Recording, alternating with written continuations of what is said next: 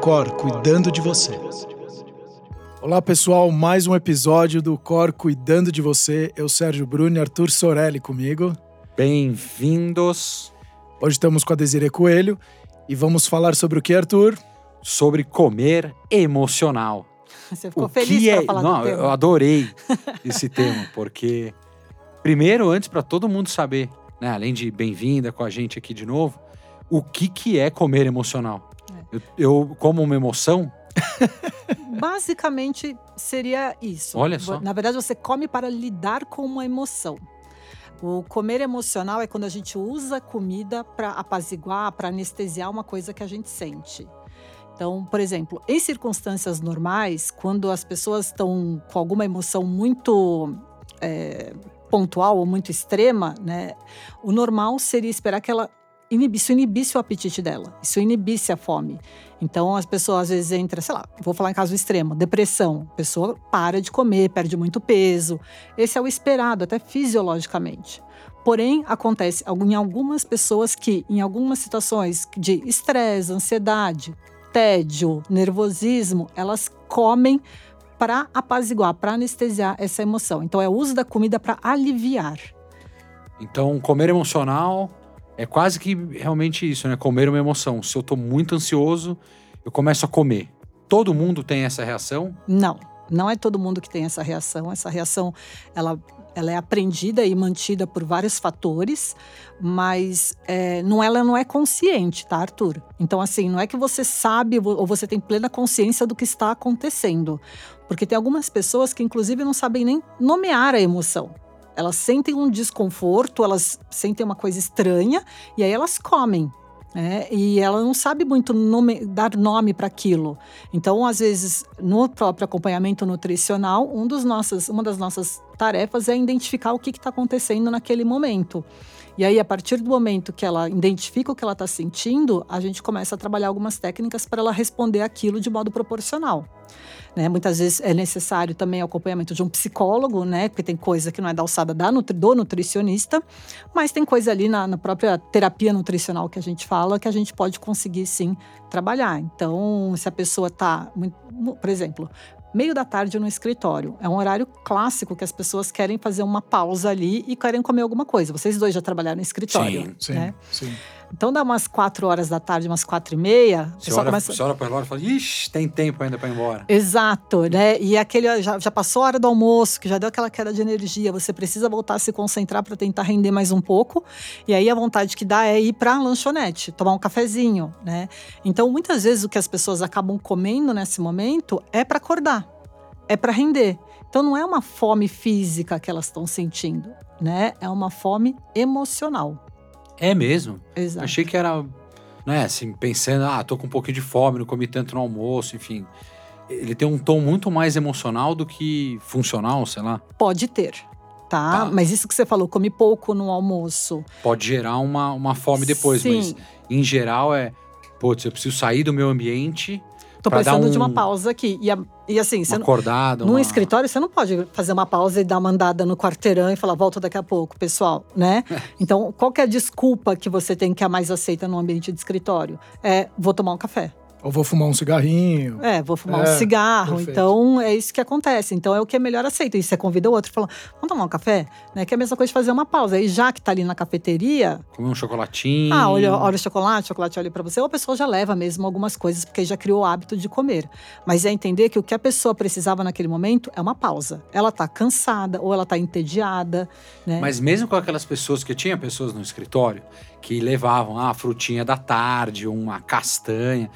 Eu olhava e falava, nossa, olha que bacana.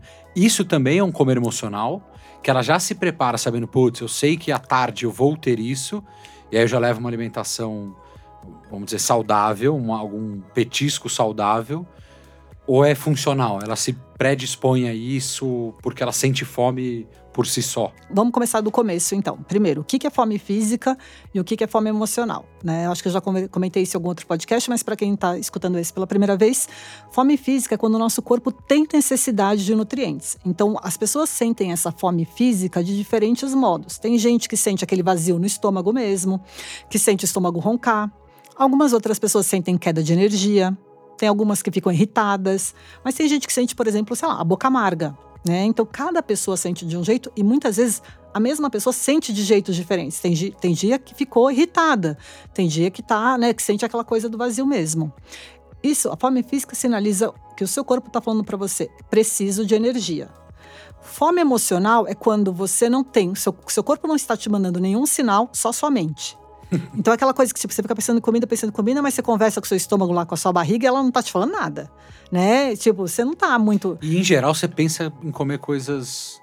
É que essa não comuns, até, é, né? Exato. E essa é até a minha pergunta. Por que nesses momentos é, a pessoa vai para alimentos mais ou gordurosos pensa, "Ai, ou tô- calóricos, talvez- enfim? Tá, Por mas- não estar com fome, ela não pensa em não parar de arroz, feijão, não sei o quê. É por isso? Isso, é. A gente fala que fome física, ela tem endereço completo, com CEP, cidade, certinho.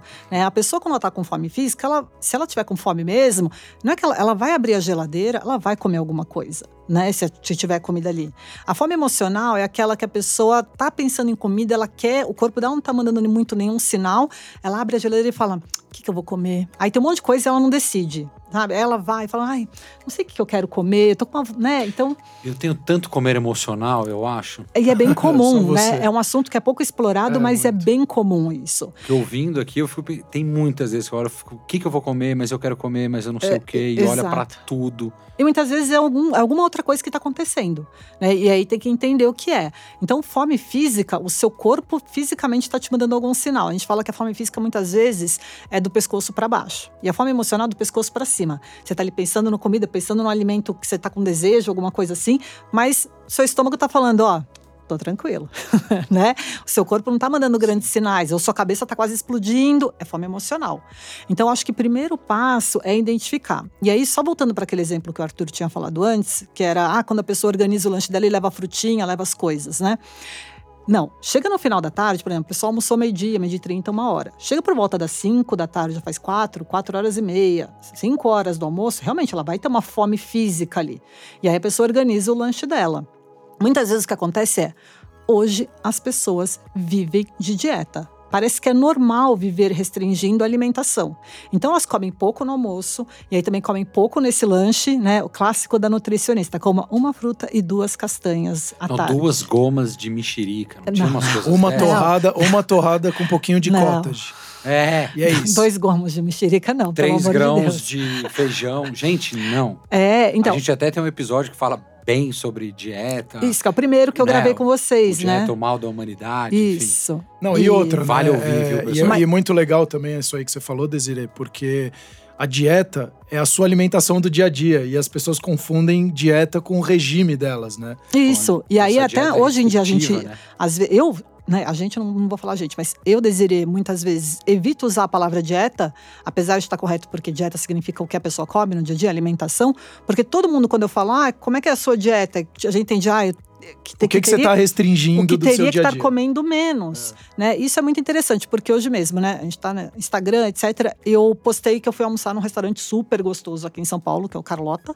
E aí, nunca tinha ido lá, né? Delicioso, comi um picadinho que tem. E aí todo mundo fala, como é que você não engorda, né? Como é que você come isso? Três pessoas já comentaram desde a hora que eu postei, que faz meia hora. E aí, a pergunta é, é, é tão normal para as pessoas acharem que o natural é comer frango com salada, que quando uma pessoa come um arroz, sei lá, um pouquinho de uma farofa, né? Nem é nada absurdo, né? Couve, banana milanesa. Nem tinha banana milana, mas tinha um mini pastel, que eu achei bem mini. Fica a dica, se Carla. Carlota, fica a dica, é, hein? Carla Pernambuco, se Carla você escutar. Inclusive, eu já conheci uma vez. Fica Até se ela pastel. quiser, a gente convida ela também aqui para participar do Histórias que Inspiram. Mas traz um pastel um pouquinho maior. Mas é isso, sabe? Parece que é completamente anormal É. aquilo. E, e foi muito engraçada essa coincidência, porque hoje de manhã indo para o trabalho, eu passo, eu passo- de quarta-feira tem uma feira perto, né, no caminho. E eu passo bem perto da ba- barraca de pastel. E eu lembrei que a minha mãe, quando a gente era pequeno, sei lá, toda vez que ela ia fazer compra num supermercado específico, lá em São José dos Campos, tinha um pastel nesse supermercado famoso. E ela levava para a janta da família pastel.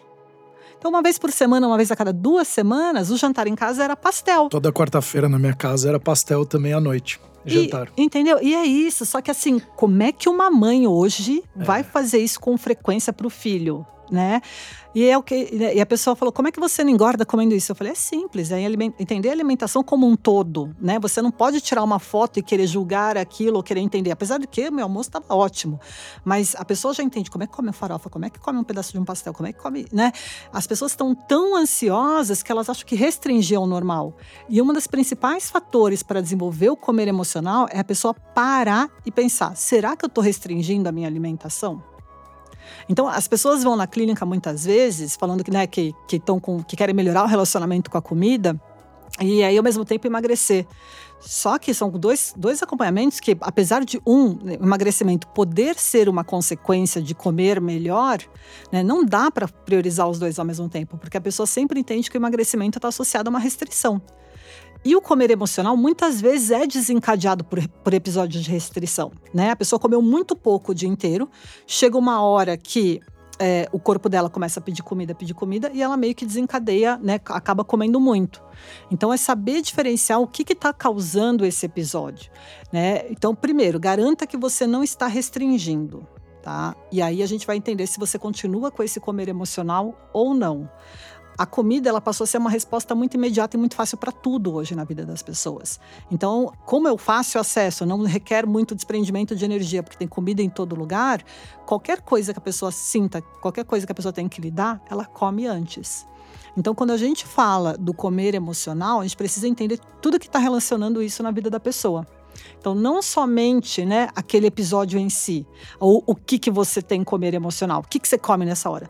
Para mim, muitas vezes isso importa, mas é num segundo plano. Eu preciso entender o dia da pessoa como um todo, quais são as crenças da pessoa, né, porque às vezes o comer emocional simplesmente desencadeia, por exemplo, porque a pessoa entendeu que, como ela já comeu um pastel na hora do almoço, aquele dia está perdido e ela vai comer muito. Então ela ficou angustiada, por exemplo, ela ficou frustrada, então eu vou comer para lidar com isso. É diferente do comer, por exemplo, né, do já que, que a gente falou nos episódios anteriores, que é já que eu comi, vou comer mais porque hoje o dia está perdido. Não, a pessoa come, ela sente que ela fez uma coisa que ela não deveria, ela ficou chateada, ela fica frustrada e ela come para lidar com aquilo também. Mas espera, então assim, todo mundo tem que comer emocional ou ah, só um tipo de pessoa, só quem fez dieta restritiva tem ou qualquer um, porque né, normalmente tem umas pessoas que falam: "Não, eu não tenho esse problema". Mas pelo que eu tô ouvindo aqui, eu acho que deve ser uma coisa que deve talvez acometer. Todo mundo deve ter um pouco, talvez em intensidades diferentes. Exatamente, exatamente. O comer emocional é normal, né? Então, assim, se eu pedir para vocês fecharem um olho um segundo e tentar pensar uma comida, né, que tem um valor afetivo para vocês, né? Talvez vocês lembram da avó, da mãe, né, do avô cozinhando alguma coisa, fazendo alguma coisa em casa. O meu veio a pizza na minha cabeça né? Veio uma pizza, mas assim, normalmente tem um contexto Sim, que essa é, pizza estava é, associada. pizza e Aquela pessoas numa mesa, exato. Isso. Perfeito. É, então para mim, por exemplo, era quando passa, ia passar as férias na casa da minha avó, que ela morava aqui em São Paulo, e aí ela sempre esperava a gente com bolo assando. Né? E eu e meus irmãos, a gente brigava, a gente brigava para comer o, a massa crua, né? Da, da, imagina, raspar, né? Raspar, né? É, então, assim, é normal ter comidas que nos remetem a emoções positivas. Então, a questão é começar a utilizar alguns alimentos para lidar. Então, por exemplo, ah, falar, nossa, eu adoro comer um bolinho de fubá à tarde, num dia um pouco mais frio, acompanhando um café, né? Porque isso me remete a, né, a, a, a minha avó. Ótimo. É diferente de uma pessoa que está angustiada, passa na padaria, compra um bolo e come inteiro ao chegar em casa. Então, Entendeu? o comer emocional ele é tanto positivo quanto negativo, não é uma aquela coisa assim ah, esse é compulsivo, enfim, não, não, só não. coisa ruim. Exato, são coisas distintas. É meio que uma memória afetiva que você tem.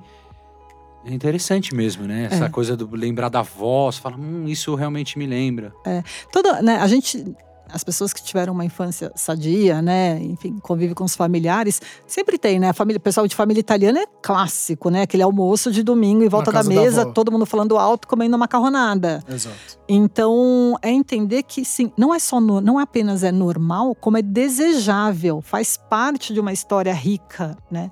E isso não é para ser perdido. Então, é importante ter esses almoços, é importante é continuar esses laços com a, com a comida. O comer, ele nutre o nosso corpo e nossa alma. E isso deve continuar assim. É diferente. Deve você ir criando e passando para as próximas gerações, né, da sua família. Exatamente. Porque deve ser uma coisa que foi lá atrás e a gente vem trazendo. Eu com filha, hoje em dia a gente né, sempre tenta o máximo possível sentar e comer a família para criar é, memórias, Memórias. é, é, afetivas que sejam interessantes para ela. E eu não tinha feito essa relação do Não, e- comer emocional. É, e como a faz gente, é, sentido, e como a gente fala muito positivo. de. É, e como a gente fala muito de comportamento, né, Arthur, Desiree? O contexto influencia demais no nosso comportamento. Então, essa questão que nem você falou da família, e a minha família é italiana, Uhum. então eu. É, para mim é muito claro, domingo na casa da avó, com todos os primos, netos. Bagunça, Uma- comida e tudo, né? Exato. E, e isso é riquíssimo. Então, é, e tem que ser mantido, né? Então, sair um pouco, é entender toda essa, essa, essa importância que a alimentação tem. Então, que se perde quando a gente fala do nutricionismo, que é o quê? Tratar o alimento pelas propriedades químicas que ele tem, pelas propriedades nutricionais que ele tem. Então, é só falar carboidrato, proteína, gordura, fibra, vitaminas e minerais. Né? Dentro de um contexto tão amplo do que significa o comer, É muito Fala. genérico, né? é muito e é muito pequena. É, É, uma visão muito, Muito superficial, muito é. superficial, né? Que pouco e pouco nutre de fato o relacionamento da pessoa com a comida.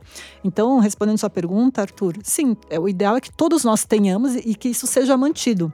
E é tão interessante essa questão do comer emocional, porque tem estudo mostrando, por exemplo, que quando a gente come alimentos que nos remetem a uma coisa do passado, a gente tem aquelas mesmas emoções positivas de quando a gente tinha quando comia aquilo no, na, naquela, né, no passado mesmo. Então a gente sente o aconchego, né? A gente sente o conforto, o acolhimento que aquela comida traz. E de modo inconsciente ou às vezes consciente é o que a pessoa busca na fase adulta ou na adolescência, enfim, depois quando ela volta a comer aquilo, quando está querendo lidar com alguma emoção. Então, falando isso, me dá uma impressão de que nos momentos positivos a gente traz essa, essa sensação gostosa de, de uma memória afetiva da, desse comer emocional. Só que aí muito se conversa hoje em dia também que você, é, como é que chama?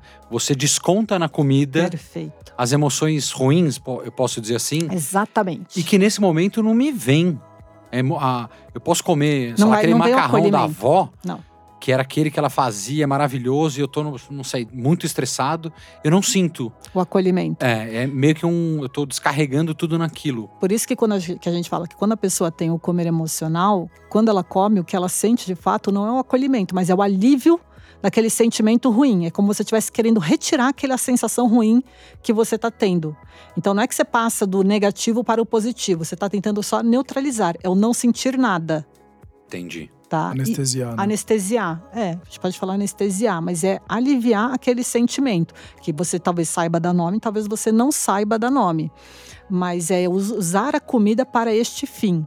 Tá? É que passar do, do inconsciente, né, do comportamento inconsciente para um consciente é uma coisa. Então a pessoa muitas vezes fala: tá bom, sei que é isso que está acontecendo em alguns momentos.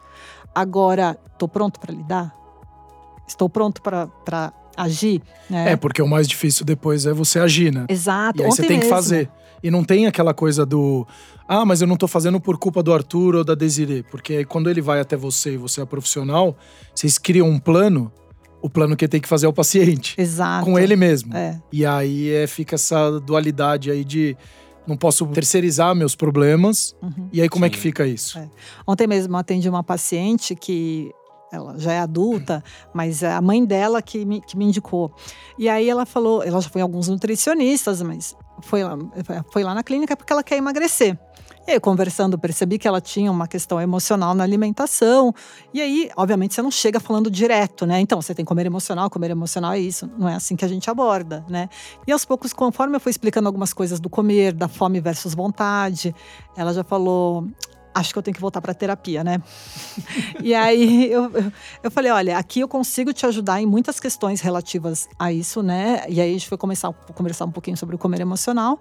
Eu, a gente tem algumas estratégias que a gente pode trabalhar, mas se você puder e você estiver disposta, vai ajudar muito no nosso processo se você conseguir né, se você iniciar um processo né, com um psicólogo, é, vai ser muito mais enriquecedor.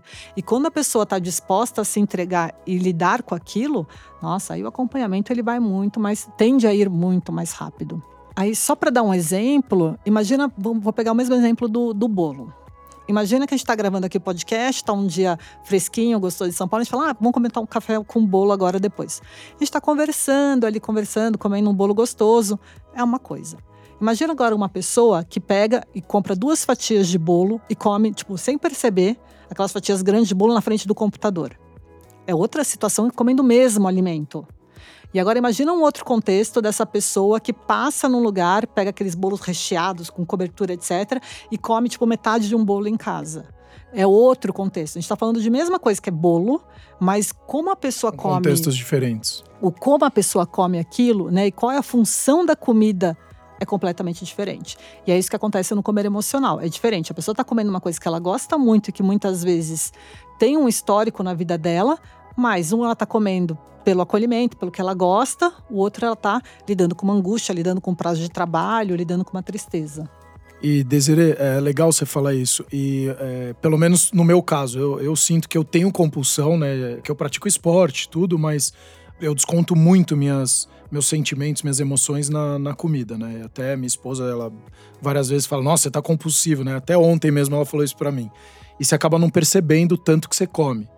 Por que que normalmente, ou pelo menos eu vou falar do meu caso, quando acontece isso, eu vou para aqueles alimentos junk, né? Então é o chocolate, é, sei lá, é, o pastel, é a batata frita. Por que, que eu não pego um quilo de couve-flor e fico comendo um quilo de couve-flor? Eu não acredito que seja compulsão alimentar que você tenha. Eu acredito que você seja mais uma questão de impulsividade no comer. Porque compulsão alimentar está muito relacionada à quantidade. É comer uma quantidade que uma pessoa normal, na mesma situação, né, no mesmo contexto, jamais comeria. Então, muitas vezes a pessoa chega em casa e começa a beliscar, beliscar, beliscar, e ela acha que ela está tendo uma compulsão ali porque ela né, comeu uma quantidade grande. Mas compulsão, por exemplo, é comer meio, um pacote inteiro de biscoito de polvilho do grande, mais um pacote, um pote de doce de leite, mais um dois pães com manteiga. Aí mais uma pizza. Você fala... é. Então é uma proporção desproporcional. Muito desproporcional. Entendi. Né? Então, muitas vezes o que as pessoas têm quando estão nervosas é essa coisa do briscar. Vai, pega um pouco, não para, e pega mais um pouco daquilo, um pouco daquilo. Né? Que é o, ainda mais se a comida está muito fácil, muito uh, né, de pegar é muito fácil cair nisso. Então, então é isso aí em impulsão. Ah, tá, isso. Tá, perfeito. Tá? Então, isso é uma coisa. Mas a sua pergunta é muito importante, que é por que nunca é por brócolis? Compulsão alimentar, às vezes é.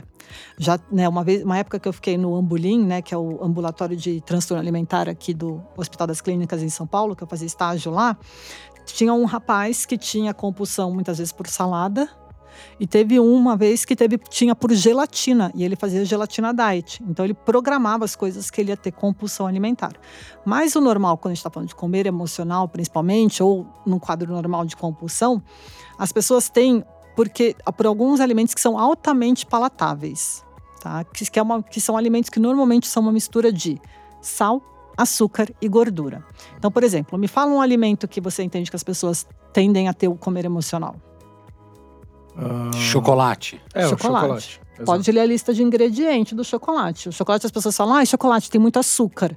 Chocolate tem bastante açúcar, tem bastante gordura e também muitas vezes tem sal e sódio, né? Sempre vai ter na, na Até composição. Até para equilibrar, o, se não ficar muito doce demais, se tiver só açúcar. É né? porque evolutivamente a nossa espécie, ela é fissurada nesses três nutrientes sal, açúcar e gordura. E a indústria alimentícia sabe disso. Ó, dá para fazer um podcast, um tema desse, hein? Só sobre isso. Só sobre a tríade aqui. Tem um livro que é do Michael Moss, que é Sal, Açúcar e Gordura, como a indústria alimentícia nos fisgou.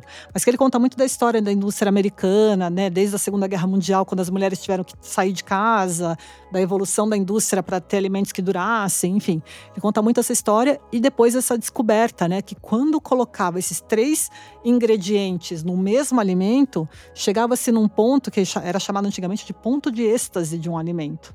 Né? Que você come aquilo e seu cérebro fala, uau! Mas se você parar para reparar, o sabor nem é né, tão incrível assim. Por exemplo, tem umas torradas no mercado que são multigrãos, que se você pegar o ingrediente dela, ela tem dois, três tipos de açúcar. É uma torrada que nem é para ir açúcar, mas dois, três tipos de sal e eles colocam óleo para fazer o pão, a torrada mais simples do, do mundo, é farinha, água, sal e fermento. Se for essa de fermentação natural, nem fermento você coloca ali. Então, para fazer pão e torrada, não vai gordura, não vai açúcar. Por que, que eles colocam? Para melhorar a palatabilidade, porque a gente sabe que eles sabem que o nosso cérebro ama esses ingredientes. Então, o que acontece é que nesses momentos que a gente está angustiado, triste, é, pode ser por felicidade, a gente não falou sobre isso, né? sobre as emoções positivas também, mas que são, são ainda mais hoje nos tempos atuais. Estou muito feliz, vou tomar um pote inteiro de sorvete. Pode acontecer?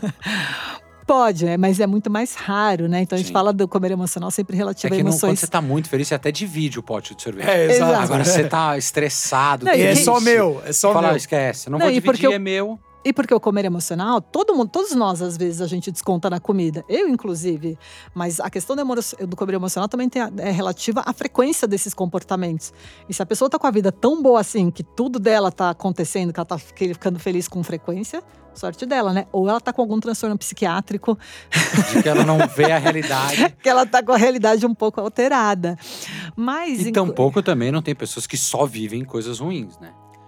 Assim, a gente tem. conversou não. com com, com a Alda, né? Psicóloga no, no, em outros episódios, enfim. Também a sua vida não é só ruim ou só boa. Ela vai ter altos e baixos, normalmente. Sim. É...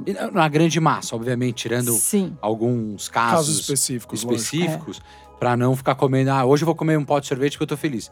Amanhã eu tô triste, então eu vou comer um pote de sorvete. É. Tem um erro, né? Eu brinco que assim como nada é motivo para a pessoa fazer atividade física, tudo é motivo para comer. Então, tudo que você usa como desculpa, que né, para você não treinar, ah, tá chovendo, tá calor, tá frio, ah, talvez chova, né? meu joelho, minha amiga falou, meu joelho tá doendo, então tá, acho que vai chover. Tá, tudo é motivo para comer. Tá chovendo bolinho de chuva. Ah, está frio, vamos fazer, vamos fazer um fundir. Se tá calor, vamos tomar uma cerveja, vamos tomar um sorvete. Então, a gente tem que entender que o comer tá muito relativo a isso.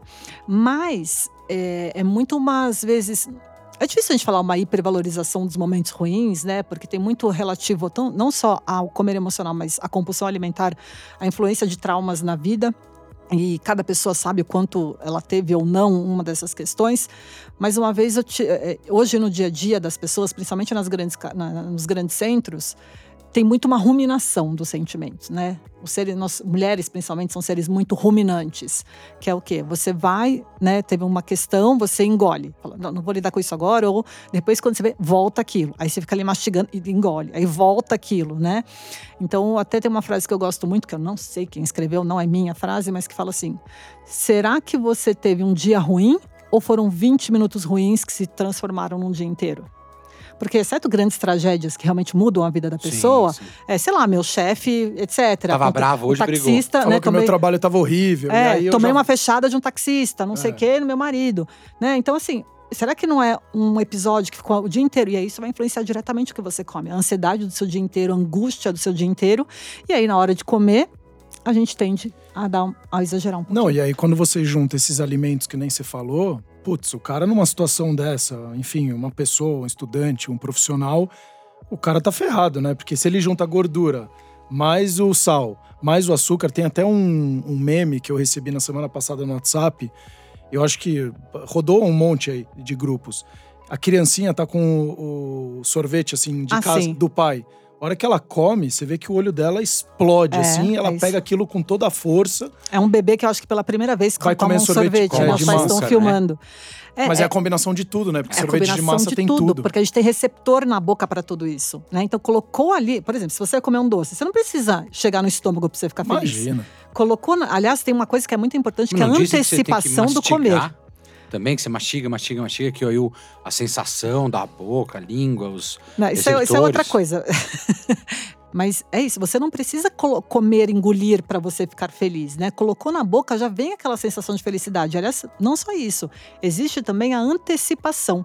Só da gente saber que a gente vai comer, já tem uma liberação de dopamina, que tem. é o hormônio do prazer.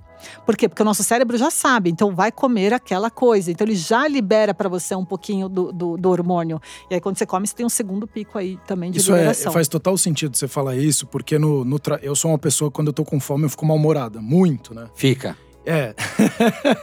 e aí, quando. Muito mesmo. E aí, quando. Isso que você falou é verdade, porque quando se eu tô combinando, vai, vamos almoçar no trabalho, e o pessoal não espera mais 5, 10 minutos, eu começo a ficar mal-humorado. Mas a hora que a pessoa fala vamos, do nada, eu mal-humorado já falo, pô, que legal, então vamos. e aí você vai andando feliz até o Mas você não restaurante. tem uma sensação que às vezes alguém escolhe e fala, "Ah, vamos nesse restaurante, você fala, putz, não era isso. É, E te dá aquela baixada de 80% novo. das vezes. Aí você fala, não, mas eu queria comer outra coisa. Que eu acho Mas que por que, que os negócios são fechados na hora do almoço? Né? Por que, que tem tanta reunião de negócios em restaurante? Porque quando as pessoas comem, elas ficam felizes. Né? E quando elas estão bem humoradas, elas estão mais propensas a escutar o outro, a fechar, né? os- Vocês que trabalham de- no departamento de vendas, Ah, façam negociações finais no almoço. jantar, Já sabem, né? café. Meus pacientes todos. Eu tenho um paciente que ele teve um- uma promoção no trabalho dele. E aí ele era responsável por fechar negócios e receber os clientes de fora, etc. Eu sei que almoço e jantar dos cinco dias na semana, cinco, os cinco ele fazia só em restaurantes, melhores restaurantes de São Paulo. E ele ganhou 10 quilos em seis meses. E aí é isso. O que você vai falar para uma pessoa que está almoçando nos restaurantes mais incríveis de São Paulo, almoço e jantar? Isso é doido. Eu falei pra ele, eu falei, simplesmente pra você isso passou a ser restaurante por quilo, né? Então a gente vai ter que olhar o cardápio desses restaurantes e ver o que, que você vai escolher em cada um deles, porque isso passou a ser o seu padrão. E aí entra naquela história que a gente. E tem que tomar Ah, um vinho, né? Não pode E esquecer. a gente até vai ter um episódio que fala um pouco disso, do tamanho das refeições, a gente não poder deixar no prato, enfim. Agora faz sentido o que você falou. Tem quando você sabe que você quer comer muito uma comida. Quando você sabe, é aquela coisa do. Sei lá, você pede no aplicativo, você tá irritado. Toca o interfone, já te dá uma. Nossa, você tá louco. Uou. Quando chega e você abre, parece que a sensação. Você nem comeu mesmo, você só olhou. Aquilo já te dá uma sensação de leveza, falando, nossa, eu consegui, ou. Enfim. Tá, mas aí a gente só tem que aí entra um lado ruim. É. E você morde e aquilo não, não é tão bom quanto. Não atinge a sua expectativa. Aí Tá. gera frustração. É. Aí seu comer emocional vai dar alegria pra. Não, não irritação? necessariamente. Aí acho que são coisas que a gente tem que distinguir um pouco do que, que a gente está falando. Porque, primeiro, é como o Sérgio já tinha falado, você falou agora também, Arthur. Quando a gente pede comida, ou quando a gente começa a ficar irritado nessa angústia pelo comer, significa que o nosso estágio da fome já está muito avançado. Essa é física. Vocês deveriam ter comido antes. Vocês se colocaram no extremo. E isso é muito perigoso para quem tem tendência a comer impulsivo, para quem tem comer emocional, para quem tem episódio de já teve episódio de compulsão alimentar. Não se coloque no extremo da fome. Percebeu que a fome está começando a aumentar? Responda a ela. Então, se você sabe que não depende só de você almoçar, se você está numa reunião, você começou a achar que você vai ficar com fome, já começa a falar: galera, e aí, vamos, vamos almoçar daqui a pouquinho? Mesmo, não, não espere chegar no extremo, tá? Porque é isso. Essa ansiedade com relação à comida, ela, ela aparece quando você está com uma fome muito aumentada, Tá. tá? Então não se coloque nesse extremo. Isso é uma coisa. Então, é, ponto. E aí, quando você come aquilo e não atinge a sua expectativa, aí tem diversas maneiras de encarar. Né, bola pra frente, amanhã, outro dia eu como aquilo, vou mudar de restaurante. Mas só de você saber que aquilo não atingiu sua expectativa já é um ponto positivo, porque significa que você tá atento ao seu corpo. Você não ficou comendo aquilo lá, tipo, impulsivamente, ou o que, que é isso, sabe? Você falou, hum, isso aqui tá gostoso. E hoje em dia as pessoas nem param muito pra se perguntar. Né? Sim. Principalmente quando estão no come extremo. um Elas comem automático. no automático e de modo voraz. Né? Então come muito Tem gente rápido. que você olha, e aí quem tá ouvindo deve ter amigos, enfim. Que parece que nem mastiga, né? Nem mastiga. Você tá no meio do prato, o cara já terminou e tá te olhando. Aí você fica É. meio. Ixi. Não, e muitas vezes essa pessoa, se não, se não condisse com o que ele estava esperando, depois ele fala assim: ah, nem valeu a pena. Né? Nem, é, nem era o que eu queria. Mas comeu tudo, e comeu rápido, nem parou um pouquinho para se questionar o porquê que estava daquele jeito, é, e, é- e aí não atinge a expectativa dele. Então, uma das coisas importantes é não se coloque no extremo da fome. Quando for comer, ainda mais uma coisa que gosta tanto, que tem esse apego né, carinhoso com aquele alimento, saboreie intensamente. Então, é qual que é a textura, qual que é o sabor, qual que é o cheiro, o aroma. Tem estudo mostrando que só da gente sentir o cheiro do alimento já aumenta a saciedade. E, e pensando no comer emocional, vamos dizer, negativo. Porque às vezes você tá, sei lá, irritado. No comer emocional propriamente dito, né? É, Pode ser assim. Porque às vezes você tá lá e fala, vou comer um pó de sorvete. Hum. Você tá no meio dele e começa a dar um arrependimentinho. Hum. Quando você termina, você fala, putz, não era isso. Ou Talvez pra quê, né? tem como evitar isso? Falar, não, eu vou comer só, sei lá, duas bolinhas. Hum. Tem alguma dica que a gente pode dar para as pessoas? Falar assim, não adianta, porque talvez você vai chegar no final e É, vai eu se culpar de ter dica. de ter comido o verdade. pote inteiro. E talvez se você tivesse com- comido duas bolinhas e aproveitado o aroma, a Sim. experiência, isso talvez tivesse o mesmo resultado que você esperava do, do seu comer emocional daquele momento, mas sem a necessidade de comer uma porção. Dois litros de sorvete. É isso.